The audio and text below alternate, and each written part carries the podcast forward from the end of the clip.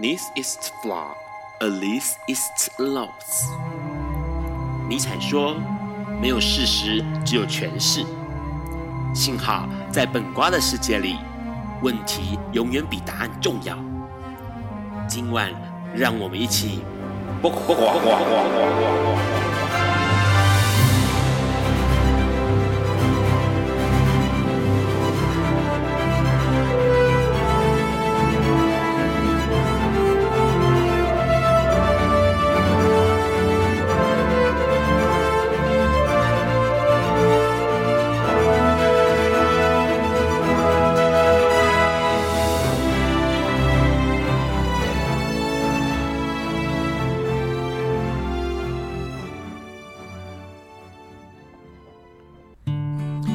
家晚安，今天是二零一六年的六月二，哎，二零一九年的六月二十号，礼拜四晚上九点钟，你所收听到的是《播瓜笨瓜秀》Live 直播第一百二十七集哦，我是 Ron。笨瓜秀每周四的晚上九点到十点钟播出，你可以从中华电信的 HiTune App 上面收听到，或者是呢，海外朋友可以从笨瓜秀的 FB 粉砖上面哦看到 Live 重播或收听到 Live 重播。那隔天的周五，礼拜五的下午五点钟，你可以从笨瓜秀的粉砖上面，或是 Podcast 或是 Hearlist 这个网站上面来收听到重播哦。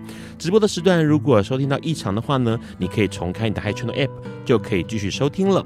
这个礼拜有很多的新闻，其实是有关这个国外的，国外的同志的新闻。不过在讲国外之前，我们先来聊一下国内的新闻哦。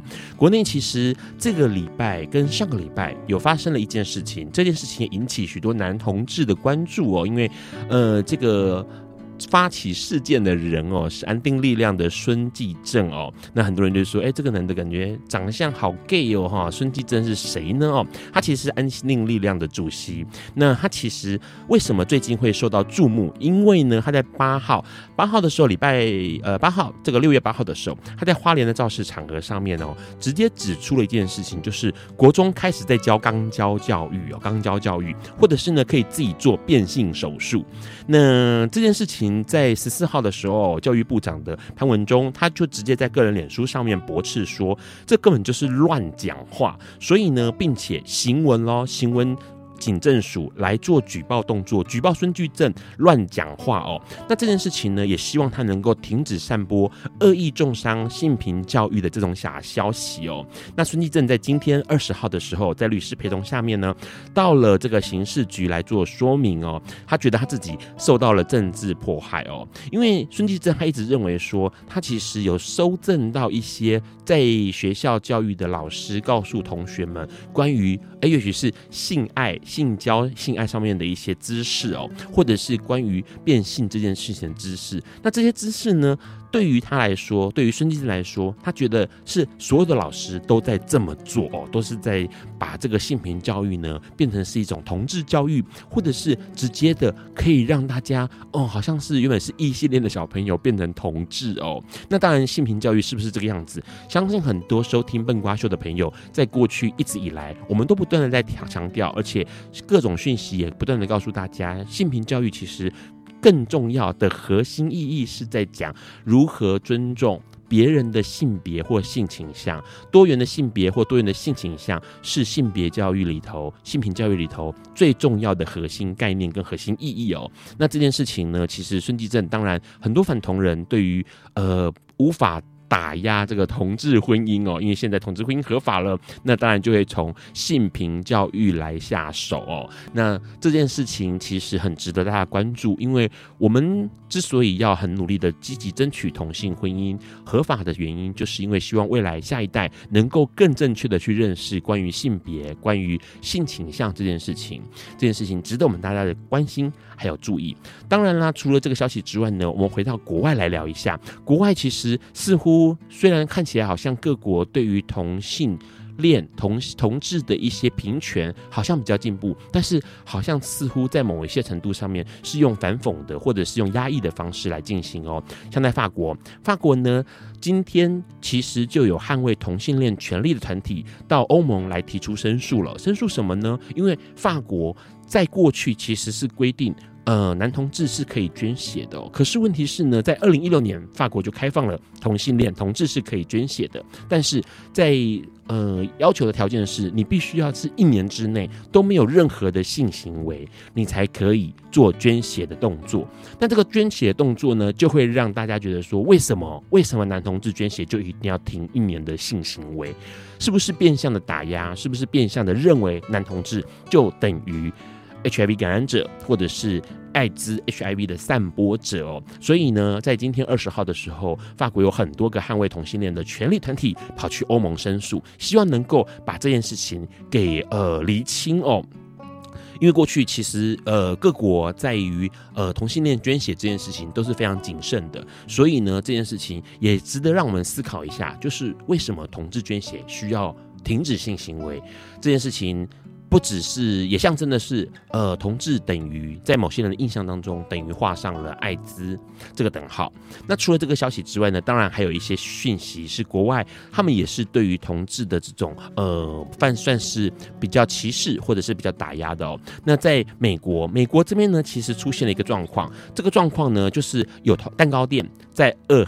俄亥冈州哦，俄勒冈州这边呢，有一个糕点店，他拒绝用宗教的名义理由来拒绝为同志做这个结婚蛋糕。那这件事情其实一路上就闹上了法院，而且一直往上的去做呃这个算是伸张正义的过程哦。那当然呢，美国过去已经通过了同志婚姻合法了，所以呢。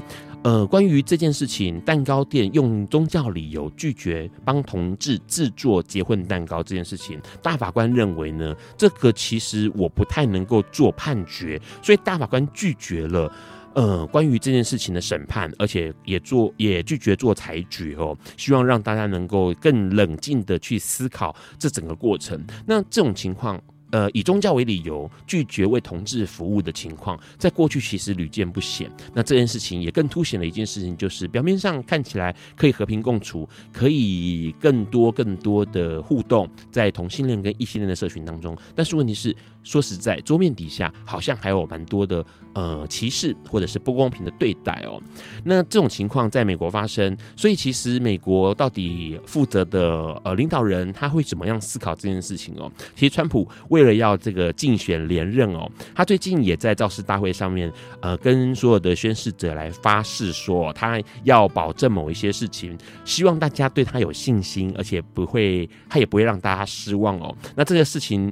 呃，他的宣誓里头包含了三样事情，一个就是要治好癌症，同时他希望能够消灭艾滋，然后同时要登陆火星哦，这是他发下的豪语，跟这个某人提出要征征服宇宙不太一样哦。那当然，为什么川普有呃有把握去说这样的内容？其实他有很大的一个背景在后面，包括其实艾滋已经走了很长一段时间了，所以。在未来是不是有可能让艾滋呃慢慢慢慢的被理解，然后慢慢慢慢的被控制呢？这件事情其实川普是有信心的。那当然，大家也可以继续的观察一下，到底会怎么进行。不过说实在话，对于川普的狂狂人个性、狂人言语哦，相较之下呢，即将面对美国总统的大选，有一个美国总统大选的候选人，其实很值得大家的注意哦。这是呃一位同志的候选人，那他叫做布达朱吉。布达朱吉呢，其实他是民主党的这个总统候参选人，同时呢，他也是个同志，并且已经结婚了。那他就今天在告诉大家一件事情，就是如果假设今天有机会他能够入主白宫的话呢，有可能未来他会在白宫迎接他的第一个孩子哦。那这第一个孩子是怎么样产生的？也许是用这个婚配的方方式，或者是用这种呃领养的方式，还不得而知。不过呢，基本上这件事情其实很有意思，因为我们可以观看到同志的力量慢慢。慢慢的从核心进入到更重要的地位，然后也希望能够在这个过程当中，呃，获得更多的资源跟获得更多的呃帮助，让这个同志的社群能够发展得更好哦。所以相信，如果假设布塔朱吉在明年有机会胜选的话呢，相信美国对于呃不管是同志平权，或者是艾滋平权，或者是相关的各式各样性别的权利，有可能会更进一步哦。那这是美国的消息。那最后面回到台湾，台湾来讲一件事情，台湾这件事情其实。让 Ron 看了觉得蛮开心的。这是高雄的一对同志，他们举行了婚宴。那在十六号的时候呢，他们在紫关举办了婚宴哦。他们登记完了之后举办了婚宴。然后呢，这个婚宴的过程当中，当然就是大家可以想象到，跟异性恋的结婚没有什么两样，有亲双方亲友，然后吃喜酒啊，这各式各样的。不过有意思的是呢，其中一对这个一一位同志的。呃，岳母，也就是他另外一半的母亲，跟大家讲说，其实这个爱孩子就是要接纳他，而且只要孩子快乐平安，找到幸福，这就是为人父、为人母最大的快乐跟心愿哦。同时，他也说了，他说，看反观自己的孩子，还有他孩子的男朋友另外一半，反正是另外一半比较孝顺他，他觉得自己的儿子跟这个男生结婚哦，是捡到宝了哦，这件事情相当有意思。讲了那么多新闻，待会我们要跟我们的来宾来聊关于台湾结婚之后，台湾哪些地方可以去做蜜月旅行哦？这件事情其实很有意思。在这个之前，我们先听这首歌曲。这首歌曲是王子雷带来的《台北的天空》。大家好，刚刚收听到的是王子雷带来《台北的天空》这首歌曲哦。这首歌曲其实是很早以前的一首歌曲，在一九八五年的时候就有了哦。那因为今天来宾很不熟悉广播，所以在让开麦了之后还讲话了。这件事情其实，哎、欸，我我做节目做了三年多，快四年，这是第一回有人在开麦之后讲话。来宾自我介绍一下吧。我、呃、还是会紧张嘛，因为虽然说一般面对群众讲话，你那么爱讲话，你会靠近麦克风一点点。哦、虽然说在常常面对群众讲话，但是第一次上直播还是会紧张。基本上直播是附属的，重点是广播，所以刚刚其实很多在听广播的朋友就觉得说，哎、欸，怎么突然冒出一句话？哦，非常非常抱歉，非常抱歉。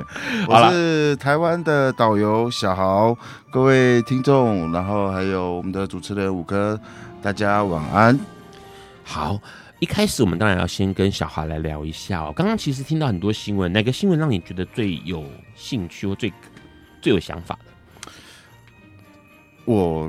听到最后一段新闻的时候，其实我心里非常的开心，因为基本上能够得到双方家长的认同，这件事情是非常棒的一件事情。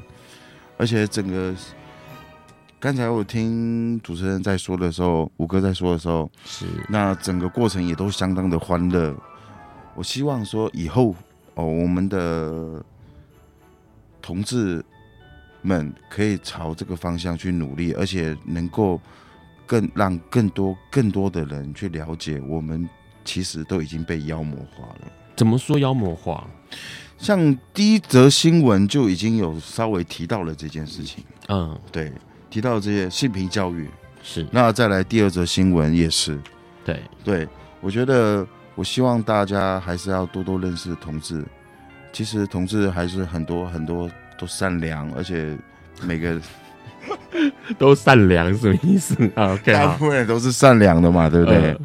呃、哦，那而且我觉得，基本上同志们其实生活上已经是非常压抑的，因为为什么？有时候就算走在路上，哦，可能打扮的稍微不一样，就会遭受不一样的眼光。那甚至呢，前一阵子也有一个新闻。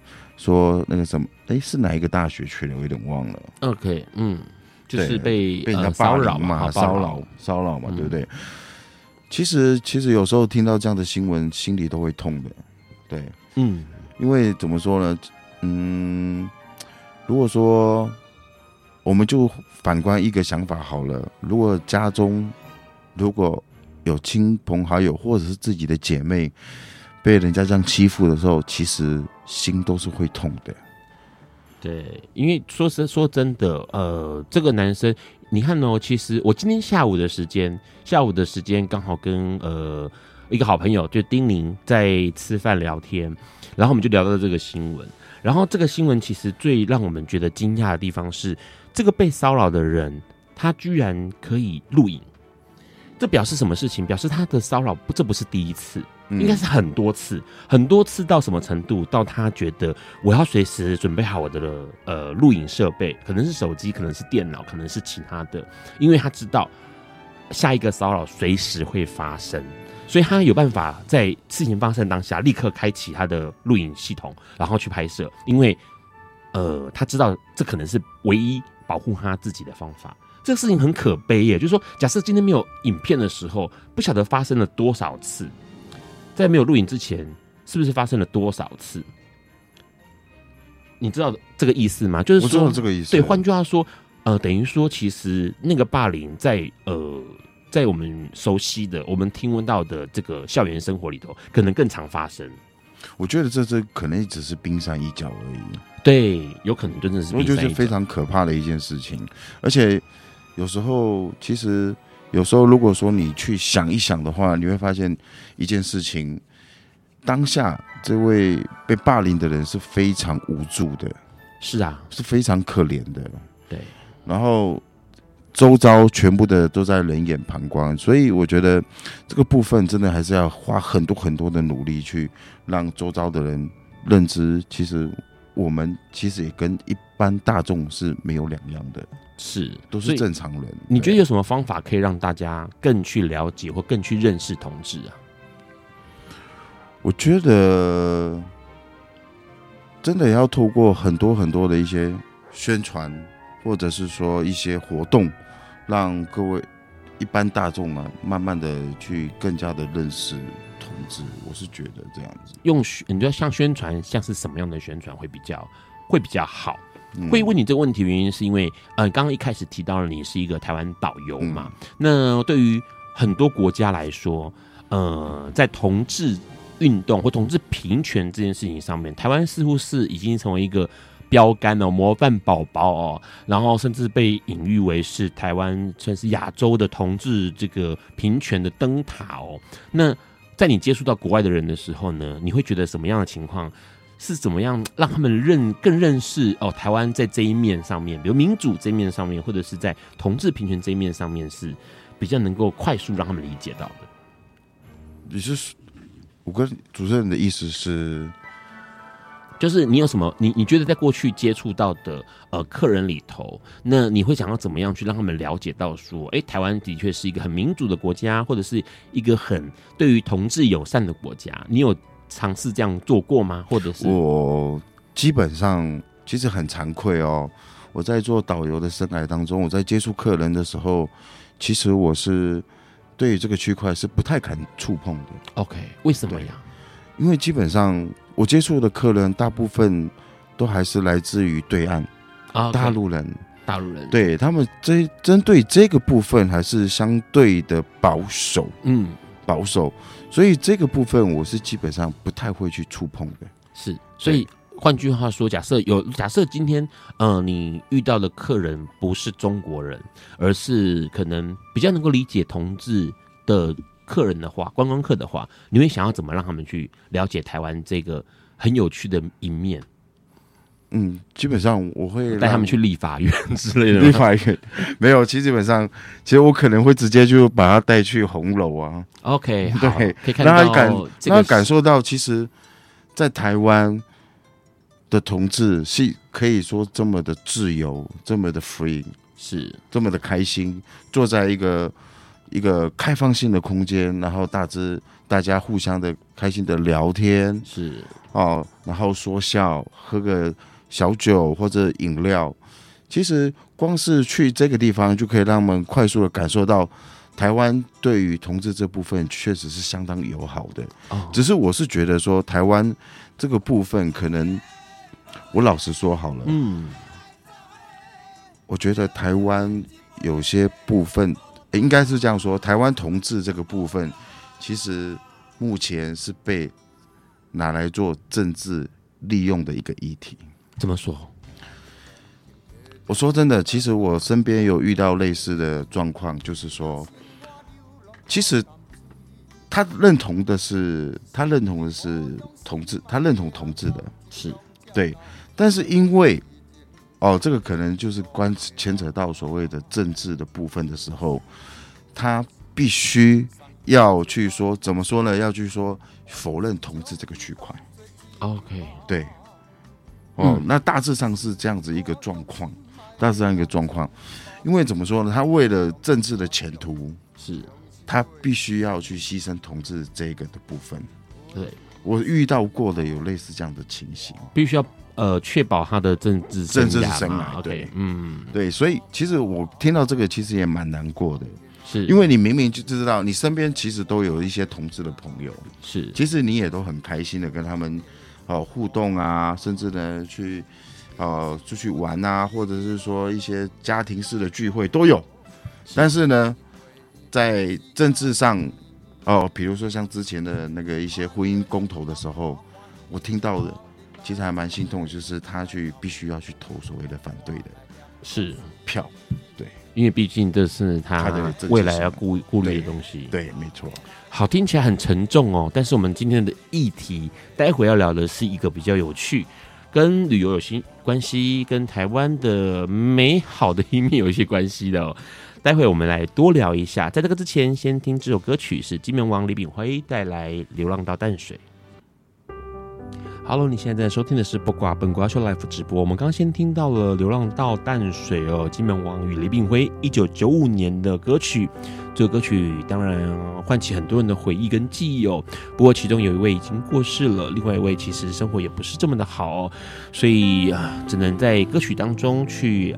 怀想那时候的一些美景哦。这次其实，在聊到了五二四同婚系列最后一集，关于这个蜜月。上个礼拜我们聊了日本，那这个礼拜呢，来聊聊台湾哦。那所以当然就邀请到了今天的来宾，是在做台湾的导游。OK，带好导游的小豪，我们来请小豪自我介绍一下。Hello，Hello，各位听众，大家晚安，我是台湾导游小豪。啊，我从一零年就开始接触这个行业了。二零一零，对，二零一零。OK，所以到现在是八哎九年的时间，九年了。嗯，啊，那时候有机会接触到这个行业，当然跟之前的另外一半有关系，是对，因为他刚好也那时候也在做旅游业的。嗯，哦，那时候刚好正逢遇到大陆人大量的开放到台湾来，是哦，那。当然，我想说，哎，这也是一个行业，然后所以就读了书，然后就考试，哎，就很幸运的也过了，所以就一路的这样子走来，这样子九年，哦，那大部分呢接触的都是大陆过来的贵宾，是。对，那基本上台湾也都走透透了，对，所以其实对你来说，应该说算是很幸运的，那时候的需求是大的嘛，就是对于导游的需求是非常大，对。然后，可是现在要做这件事情已经不容易了，因为好像已经算是人很多了哈。呃，第一个市场的需求没有那么多了，是。第二个，现在很多的旅行社也不太会喜欢用一些没有经验的导游。OK，希望是已经有带过团的。对，因为怕说回去会客诉啦，或者是说一些临时问题啊，新的导游没有办法做临时的。处理对，所以你一开始就是做台湾导游，对，做台湾导游，没有去做什么国外线啊什么之类的。基本上那时候我们在接触的不是考的时候就一定有先设定好了。嗯，那本来有预想说，先考完之后先做做看适不适合，如果觉得还不错的话，然后再加强语言，再去考日语啦，或是英文的都可以。但是没有想到来台湾的大陆人真的太多了。现在大陆的几十亿个人口，其实说真的，每天来个台湾，大概每天来个几千人，其实就已经忙不过来了。是，那问个问题，就是像你这样的话，变成说，呃，台呃，你是台湾人，台湾人带这个中国客在台湾里面旅游，所以这种团有没有是有可能是台湾人也去报名参加？还是说没有，他就是团整团团进团出这样。基本上这样子的团体都是团进团出，不太有可能是台湾人会去参加这样。嗯，有一个情况，他在台湾刚好有台湾的亲戚啊，那都会通融让他们一起一起上车，对，然后走一些行程。嗯，而且基本上其实大陆的客人来到台湾，他们都是说说穿了，其实还是有控制的。人数上面吗？还是就是人数，然后住的地方、去玩的地方，其实台湾观光局都有在控制。了解。嗯所以呃，这样子的话，你过去带的客人里头，中国客哪个省份比较多啊？最多的哦最多的以东北为主，东北哦，嗯，东北的客人为主，呃，比如河北啦，嗯哦，山东啦，嗯，哦，内内那边内蒙啊，也是也差不多算了，是差不多都属于比较北方的客人。比较为什么是当初怎么分配的吗？还是说这些人这些地方来的台湾的人比较多？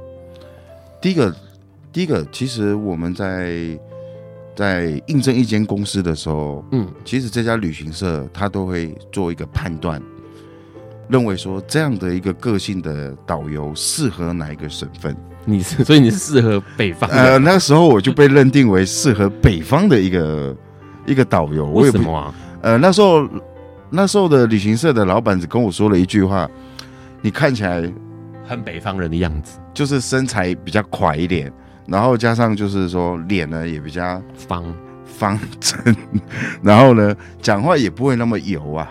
OK，嗯对，嗯讲话比较。其实我其实导游啊，它分为很多种形式。嗯。那像是那种口才非常好的啦，嗯。说学呃说学逗唱型的啦，嗯。哦，但我不是那种，我是属于那一种，就是以服务，然后然后呢说话呢会比较诚恳的那种型，，OK，对所以就会对。去接北方的客对，接北方团。那这些呃中国客里头有没有是来台湾度蜜月的啊、有我有遇到过，哦，是有遇到过，专门就是要来台湾度蜜，而且是来台湾去拍婚纱的团体，整车啊全部都是。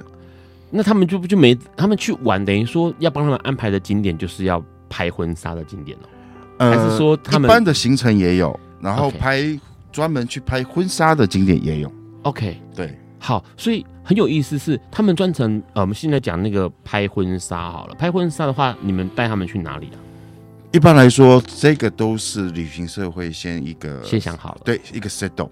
OK，对，那我们呢就是按照时间点，然后带他们去过去，嗯，好让他们有充充分的时间拍照对，拍照，对，然后你就会看到现场他们在换婚纱啦，然后呢忙东忙西的，而且现场已经都会有婚纱店的人在那边等好了。哦，其实他这个团比较不像一般的旅游行程呢，他就是有目标性的、目的性的来做完成他的目的而已。对对对对就像医美行程，医美团基本上是没有在逛有的没有的，他就是受去了之后就把你送进去里面，就开始做医美对了。，没错没错没错，医美也是如此。对啊，你就是把他送到一个地方，然后让他拍照，对然后等他而且拍照完之后再再撤退这样子。对，没错，而且现场都一定会有台湾的婚纱业者在那边等候着。OK，所以台湾还对中国人来说是适合拍婚纱的地方哎。呃，应该来说，对他们来说是一种体验吧。OK，对，是一种体验，因为基本上其实台湾对于中国大陆这个部分，对他们而言，其实是还是充满了憧憬的一个地方。这么说第一个政治，OK，好，再来就是发展。其实台湾发展的时间点，对他们而言已经是相对的早很多。嗯，哦，因为台湾在一九五零年就开始发展了嘛。是对那他们也是这最近他十几年才开始发展，所以他们对台湾其实都有一种憧憬跟向往。那甚至呢，很多一些年轻人呢，很年轻人呢，他们都会跟我说：“哎、其实小豪，台湾其实真的不美，是，但是呢，他们觉得来来这一趟之后，他们感受很多，因为他们感受到了他们在大陆很多不曾感受过的一些事情。所以不是景的事情，而是跟人有关，对，或者跟环境氛围有关的东，西。没错。他们最说常说的是什么？比如说他感受到不一样的地方，最常听到的是什么东西？他们常最常跟我说的、跟我聊的一些事情，就是第一个人非常的客气嗯哦，有素质，，OK，对。然后呢，再来，他们认为我们讲话非常的温暖。OK，因为大陆人讲话都大嗓门的，直来直往的，嗯对。而且他们觉得我们的素质真的非常的棒。虽然说这十年来，大陆很多一些现代建筑都已经非常的发新发达，然后甚至超越台湾。对，但是他们觉得来台湾，他们感受到的是台湾的人文习文化习俗，真的是非常温暖、非常棒的一件事情。而且尤其他们第一眼到台湾的时候，通常都有一个感觉：台湾好干净，台湾好干净。我说你们到底有多脏啊？很有意思。上个礼拜，呃，日本的领队来的时候，我们聊到了一个事情是，台湾人去日本第一个感觉就是日本好干净，台湾好脏。然后这个礼拜听到的消息是，观光客来台湾会说台湾好干净。OK，很有意思的观点哦，从不同的角度可以看到不同的事情。在这个待会要跟小豪再多聊一下，哎。来度蜜月的人，他们跑去哪里玩哦？这也是我们在台湾做旅游的时候，国旅的时候可以想一想的景点。在这个之前，要先听这首歌。这首歌也是一个，好像也是一个不错的景点。这首歌是罗大佑带来一首很好听的经典名曲《鹿港小镇》。好了，你现在正在收听的是《不挂本瓜秀》Live 直播。刚刚先听到了一首歌，是《鹿港小镇》哦，罗大佑在一九八二年的歌曲，收录在《知乎者也》这个专辑里头。相信很多人对这首歌有很深刻的印象哦，也是因为这首歌，所以更多人去想要了解，哎，鹿港到底是什么样的一个小镇？先问一下小豪，鹿港是不是常会带到的景点？哦，这个百分之八十一定去的景点哦，百分之八十对，鹿港小镇，因为鹿港。我其实我常说一句话，要了解一个地方，其实有时候都会先从歌开始了解。OK，对。因为常常很多一些大陆的贵宾，嗯，对于鹿港，其实也就是来自于罗大佑的这首《鹿港小镇》啊，但是他到底是怎么样一个地方，他们完全都不知道。但是听过这首歌，对，就一定是听过这首歌。那他们会去淡水吗？也会啊，也会去淡水，也会去淡水，是因为金门王与李炳辉嘛？啊，这个不是，哦，但是他们呢，还有我讲一个比较代表性的，他们一定会去阿里山。OK，因为。高山青这首歌嘛，高山青这首歌，哎、okay 欸，今天应该要点这首歌才对哈。啊，对，好像是啊。好，所以基本上，呃，你刚刚有提到一个几个地方，我们现在想一下一件事情，就是，呃，中国客你这边目前来说遇到的状况之下，多数会跑什么样的行程居多？比如说购物为主，还是说呃自然风景，还是说什么古迹呀、啊、什么老街啊这一类的？其实基本上现在大陆人来的行程。大部分就是一天一个购物，一天一个购物。但是呢，其他的都一定会排到三到四个左右的行程。是什么样的？哦，像比如说台北的话，一定就是故宫。OK，建筑物或者是古迹。对，故宫，然后一零一，一零一啊，再来就是中正纪念堂。中正纪念堂啊，那西半部的话，像阿里山啊、日月潭啊这些的都一定会去。嗯、对，哦，那再来垦丁。垦丁，然后再来花东，哦，比如说泰鲁阁，好，这些也都是一定会去的行程，嗯，啊，因为一般来说行，呃，大陆的贵宾来到台湾的行程，基本上以八天为主，八天哦，对，这么久哦，八天其实很赶哎。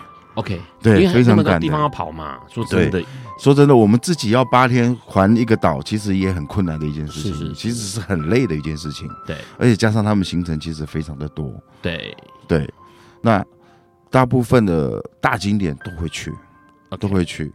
哦，那再来可能就另外一个形式就是六天的西半部为主，嗯、是，那这个就会比较轻松一点，玩的东西会比较多一点。嗯，如果是全全台湾这样子跑的话，全国跑的话，就会是八天，然后这些点都要踩到，对，都要踩到。我刚才说的点都一定会去踩到，这个都一定要踩到是什么样的观念？是原本这个在中国在卖这个行程的时候，就卖他们说啊，你八天可以游透透台湾嘛？对对对，因为说实在话，以我们自己来想说，要去在这么。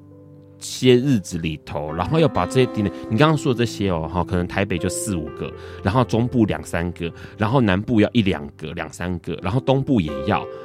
说实在话，很多时间是浪费在车程上面，非常多时间，非常多时间，基本上一天下来的车程最少平均都在三到四个小时左右，好可怕，光就一直在搭缆车啊，光。车程就要三到四个小时，那甚至有些，比如上阿里山，上阿里山，光是上阿里山这一天，光是车程就要花掉六个小时。对对，因为你从住的地方，然后到山脚底下，然后你再上上阿里山，是，然后你再上阿里山下来，那那一天也不可能住在宜兰，呃，住在嘉义了，是哦，一定会再去，就是开到高雄去，所以你算一算，一天下来的车程大概就是六个小时。是我刚刚给你一个听众可能看不到，但是我刚刚给了来宾一个。滑鼠垫，因为它会一直不断的敲桌子，然后呢，你就会听到一直听到咚咚咚的声音，可能从节目一开始就一直听到咚咚咚的声音，所以我给你个滑鼠垫，待会你要敲桌子的时候可以敲在这上面，好吗？我有敲桌子吗？有，因为你自然放下来的时候就会碰到桌子，就会有那个很大声的声音。好啦，那刚刚是题外话，重点就是说，其实很多时候在跑车程，为什么没有开发出那种行程是，我就集中在中部。然后可能是四五天都是在中部，还是他们觉得很无聊？对他们来讲，其实他们出门一趟，他们就希望说多看，OK，多玩。嗯嗯嗯，他们有可能是你有听到是有些中国人是呃来台湾两三次吗？还是听说他们来台湾申请很麻烦吗？很复杂。其实现在申请来到台湾并不麻烦，也不会不复杂。嗯，哦，只是说其实就像台湾人有时候参加团体出去的话。也是希望多看几个地方，多玩几个地方。那除非就是来了两三次，或者去了两三次之后，才会自己规划说做一个深度的旅游，定点的。对，哦、定点的旅游。其实现在台湾你会发现到很多的年轻人，大陆过来的年轻人都是定点的做深度旅游。OK，对啊、哦，所以基本上呃，刚刚说那个很马不停蹄的哦。的行程都是可能是第一次来，都是第一次来，想要多一点了解的。我们说这个叫走马看花啦。对，那可是像刚刚提到，你有提到说有一些人是之前结果是来度蜜月的，嗯，那他们也是这样子赶车吗？还是说他们就选择了想要也许在日月潭待个四五天这种的？基本上这样子的一个行程，它还是赶车为主。但是它不会以环岛为主，那怎么样？它有可能就是八天，然后在西半部。OK，八天在西半部就不会说跑全台湾，不会，不会，不会。因为光是搭车你就没有办法进行繁殖，不是进行繁殖，就是你没有蜜月的目的，不就是要两人去三人回吗？哦，对对对，对。那可是问题是你这样子一直赶车不是办法。好，好啦，开玩笑，就重点是。呃，他们在西半部通常会想要去，有没有说指定或者是比较喜欢你听到的蜜月喜欢去的地方？有西半部的话，我们在一般来说，西半部可能我们就听到了一些阿里山，OK，阿里山或者日月潭。其实，其实阿里山跟日月潭这两个部分，我光是说阿里山好了，其实很多人就是想到的就是阿里山，但是。其实很多现在很多人都会想要去改去奋起湖，奋起湖对，那挑的时间呢？哦，最好是挑在四到六月，四到六月的时间去奋起。为什么？因为奋起湖其实它本身它带了一点点旧式的一种风格，嗯，那重点它四到六月的时候，它晚上可以去看萤火虫，非常的浪漫，嗯，非常的好看，对，而我自己有亲身的去体验过。哦，那置身在幽暗的森里面，然后就看到隐隐，然后萤火虫，萤火虫的那个光点，嗯、然后散布整个山谷，其实非常的浪漫，非常的好看。所以你自己很喜欢的地方，呃，包括了奋起湖，奋起湖还有什么？还有一个，我这边我稍微带了一点点小小的资料，可以让你们看一下。他们看不到，现在广播，哦、所以你要讲给大家听。哦，其实我。我有带一组客人去过一个地方，这个地方也蛮特别的，我自己没有去过，但是我为了带了这一组客人去拍婚纱呢，然后去了这个地方，一个叫做赞美之泉的心灵城堡，在哪里啊？它在南投，在南投，对，也是在日月潭。嗯，那它整个呢民宿呢是欧式的风格，然后整个呢非常适合情侣去那边。住一个晚上，嗯，但我带的那一组客带的那一车客人呢，当然不是去住宿，因为它是民宿，不可能住那么多人。对。但是呢，如果说真的是台湾的一对情侣，如果真的想要去南投日月潭玩的话，我是非常建议来这边住。嗯。哦，因为如果你有兴趣的话，你可以上网查赞美之泉心灵城堡。嗯。哦，他这边还有什么？它整个建筑呢，非常的欧式的风格，然后打，然后呢，装潢非常的用心，哦，嗯、而且呢，整个环境贴近了，非常贴近所谓的大自然，的。对，嗯，你到了晚上的时候，你可能就会听到那种虫鸣声啊，然后非常的宁静，非常安静，非常的舒服。对，是。那除了这个地方之外，还有没有什么地方是自己特别推荐？我个人特别推荐的哦。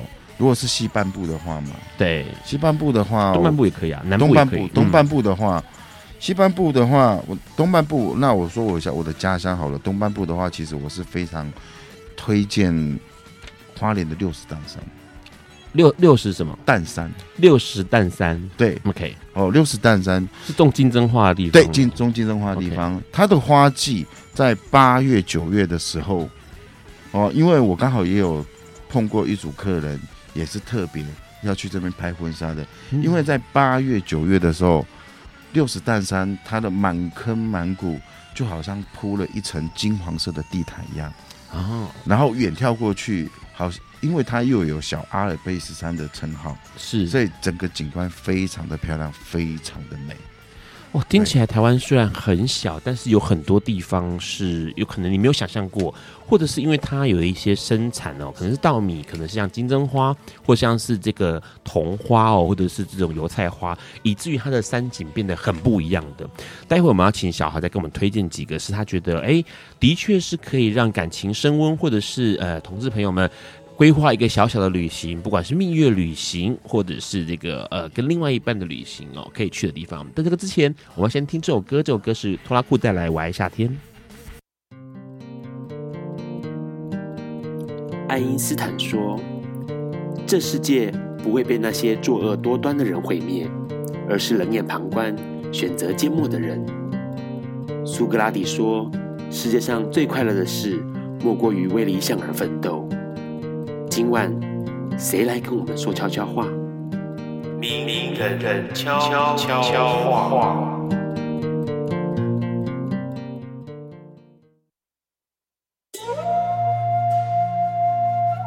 大家好，我是 Jamie 周 Jamie。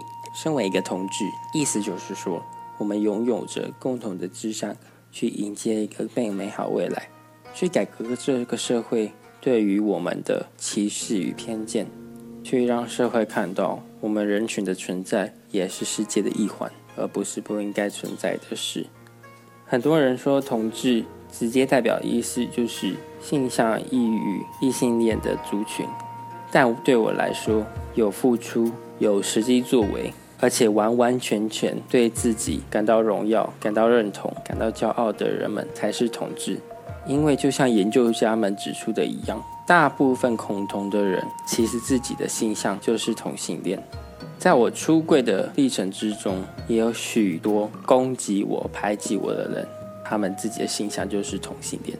只因为我是一个非常公开、让人看见我目的的人，所以我想说的是，我们每个人都应该要找到一个正确、不伤害人的方式去出柜。去认真真实的做一个同志，而不是享受那一些已经苦过来的同志辛苦耕耘的成果。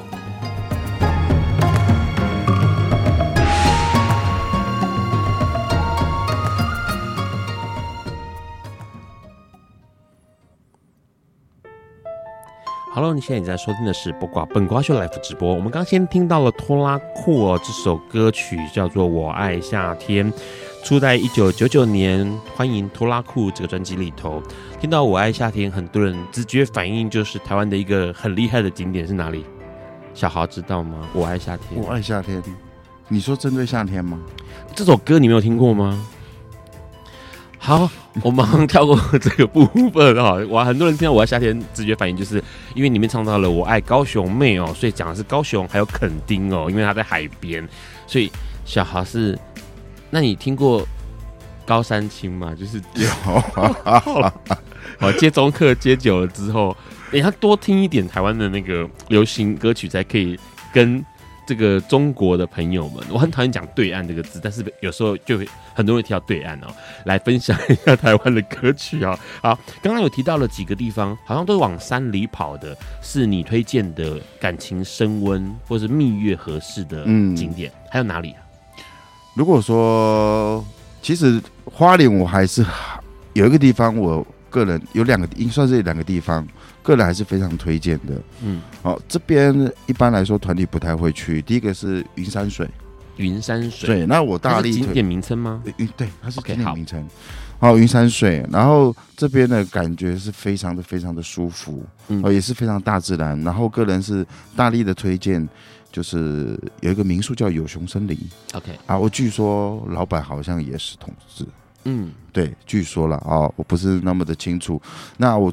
个人大力推荐原因是，他每一个房间都有个人的泡汤浴池，而且是户外的。花莲、啊、泡汤，可是它哪来的汤泉呢？花莲有汤泉吗？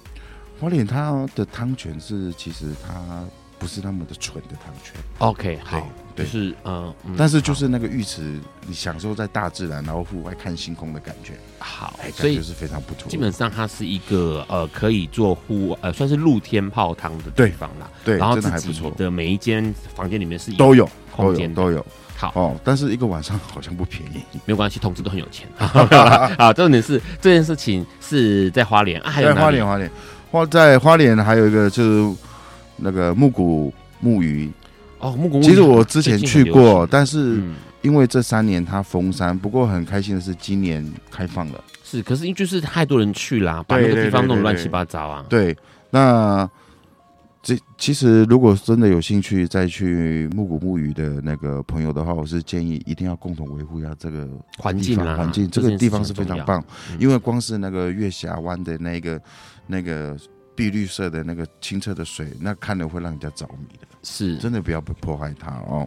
那如果说你说要我个人推荐的话，如果是再来的话，我是个人蛮推荐我也去过一个人自己去过的，嗯，跟另外一半去过的地方。你看讲另外一半的时候，看着 看看着你的麦克风，不要看着我，哦、因为你的声音会跑掉。哦，sorry，哦，呃，他在台中。台中对，那距离台中市区的话，大概一个车程，一个小时的车程。嗯，诺英农场，所以它是呃商家的名称，这个名称商家名称还是地点？它是一个地点，OK，但是一个地点哦。诺英农场，诺英农场，诺英对啊，对对对，那里面有发音不标准。它这个地方非常的特别，基本上它是一个弧形的景观台。湖景景观台，那当然那边也有住宿，但是我不是那么建议去住宿，呃，只是说你大概可以挑下午的时候哦上山，然后呢买个门票，它门票不贵，大概就是两百块而已。嗯、然后呢，它有一个两百七十度的一个环形的一个景观台，然后那边都有座椅，然后甚至还有发呆亭。其实如果你在下午去的时候，去那边的话，你可以看到非常棒、非常辽阔的夕阳，然后呢，到了晚上你还可以看什么星空，非常棒，然后非常让人家放松的一个地方，然后也真的非常适合谈恋爱，有点像什么？有点像阳明山。阳明山对，但是它比阳明山它的视野度又更升级。OK，对，然后基本上是可以从下午然后待到。晚上，它是在非常舒服中部吗？还是台中？台中，所以其实好多山的美景都在中部。对，都在中部，都在中部。那如果说要谈到海的话，当然可能就是大家比较熟悉的澎湖。那可能这个就我先不说了。是哦，但是我个人推荐我的家乡兰屿。兰屿啊，嗯，兰屿这边，我可以说蓝屿算是它的景观算是世界级。世界级认可的，它不论是海，还有它的星空，都是相当无敌的一个地方。因为它没有，没什么污染，对，没有什么污染。很多人说绿岛很漂亮，但是去过蓝屿，你才会知道什么叫真的清澈的海水，是，然后没有光害的星空，是，哦。蓝屿真的是非常棒的一个地方，而且我个人大力的推荐，如果你去到蓝屿的话，你一定要做一件事情，把你的手机关掉。不是喂山羊哦，蓝屿整满山遍野的山羊，我都不知道为什么那么多山羊。其实讲到山羊，我个人还有一个地方也可以稍微说一下。之前我有去，还蛮有趣的，马祖的大邱岛。OK，嗯，对对对对，这也是新兴的一个区域。是，对对对，那有俗称所谓的小奈良之称嘛。嗯，不过如果真的想去这个地方的民众要稍微注意一下哦，它的班机不多，然后坐船的时候可能会有点晃。OK，嗯，而且不太舒服。嗯，哦，但是呢，如果你有那个机会上到大邱岛的话，那个感受真的很不一样。哦，你就是一个人慢慢的走在那个大邱岛这样子散步，然后三不五时就会有梅花鹿从你前面跑过。是，哦，那它不像奈良一样可以喂食，那因为它还是比较怕生的。对，哦，所以呢还是有点攻击性，所以要特别注意一下。对。刚其实听那么多是小豪他推推荐，也许是白天的行程，或是晚上可以看星星或看萤火的行程哦。那这些东西当然就是，呃，可以让你的感情这样。不过看起来这小豪其实做了很多功课哦，对于带客人这件事情上面，你自己有没有过去的经验当中最不喜欢啊？先讲一下最不喜欢你最不喜欢带到什么样的客人？你的这个八年来九年来的带中客的。心情来说，我最不喜欢、最不喜欢遇到的客人就是自以为是的客人。自以为是的客人，比如说看到地热谷在很热的地方，跟他说不要过去，他说不会啦，不会很烫啦，然后过去就踩得哇哇叫，是这种。这这还好，其 实我最我最反感，我最我最反感的一种客人。但是久而久之，我反而觉得或许他们是自卑心在作祟。怎么说？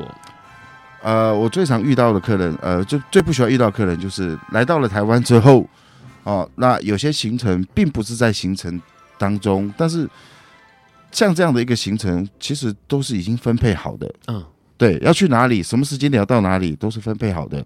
但是有些客人呢，可能就会觉得说，啊，我难得来到台湾一趟了，那这个地方虽然没有排进去，但是他想去，嗯。对，然后他就会跟导游说：“那导游，你带我们去嘛，带我们去嘛。如果以后好的话，以后如果我觉得我们来这一趟台湾玩的开心的话，我回去再帮你做宣传。嗯，然后呢，而且你看，我们又买了那么多的东西。”这个时候，我心里就会一股莫名的火上来。这样说，你在情绪勒索我吗？对，就是整个是情绪勒勒索，而且我心里有时候都会一个大问号：你是买了多少东西？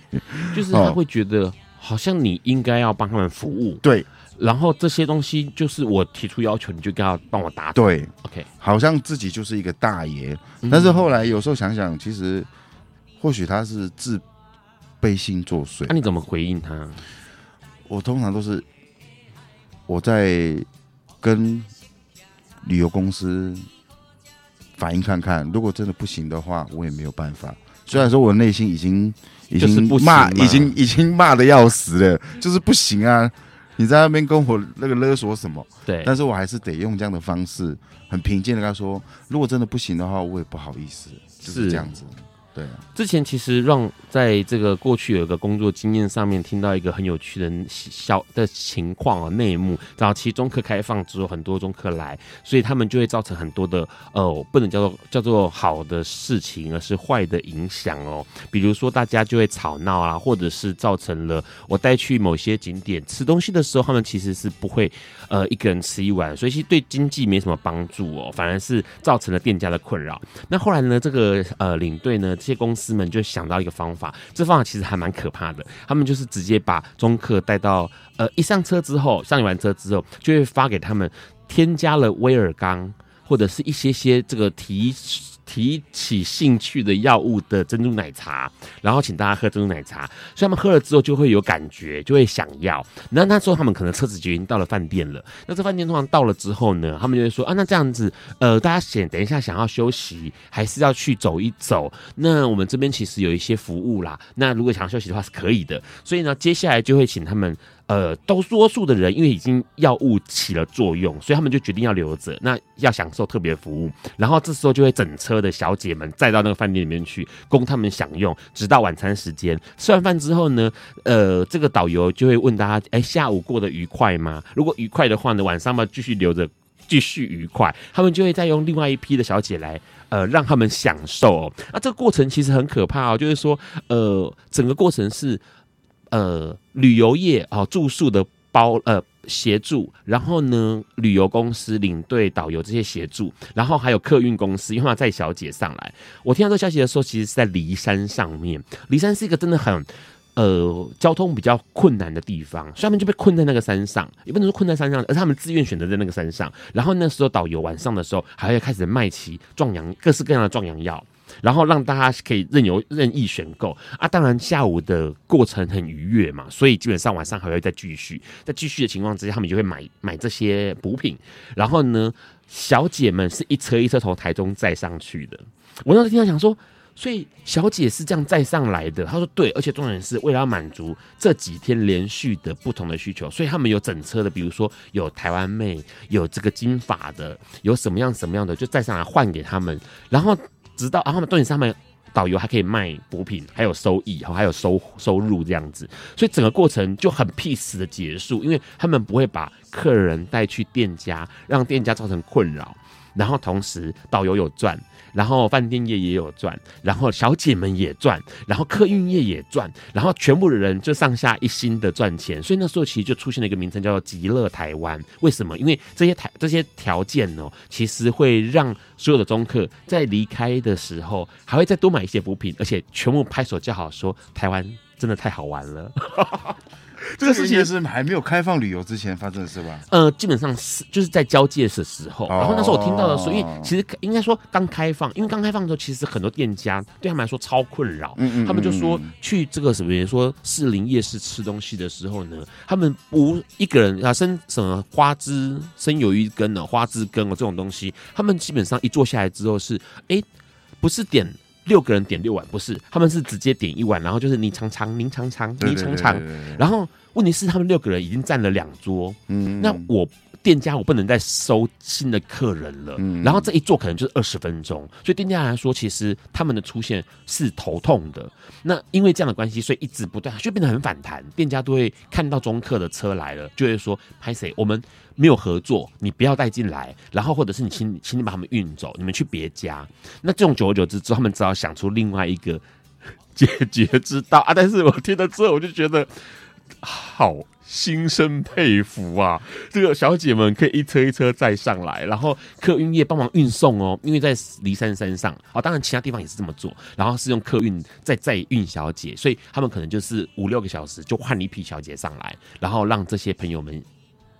嗯、开心，对，过他们的旅程啊，这特别，这是这算是内幕啦，哦、这因为这大概是更早之前，可能是八九年前的事情了。对，应该是还没有完全开放之前吧。嗯、好，今天其实跟小豪聊了一些，但是好像其实台湾还有更多的地方可以去讨论哦。当然，小豪刚提到一点，台湾很美。台湾有很多自然的风景，这些自然的风景呢，其实在我们旅行的过程当中，能够尽量的保护，尽量的不要破坏，同时，呃，这个制造脏乱这件事情，也绝对绝对的要提醒自己不要产生哦，这样才可以保留更多的美景给后来再来参观的人哦。今天很高兴，也很开心邀请到小豪，谢谢你。好，谢谢。主持人五哥，谢谢各位听众。好，呃，接下来下个来宾会，下一周的来宾是李记哦，李记要来告诉我们如何用植物制作出漂亮的设计的艺术品哦，这是他过去一直在例行推倡的关于植物、关于环保。谢谢大家，谢谢晚安，也谢谢小豪，拜拜喽。晚安，拜拜。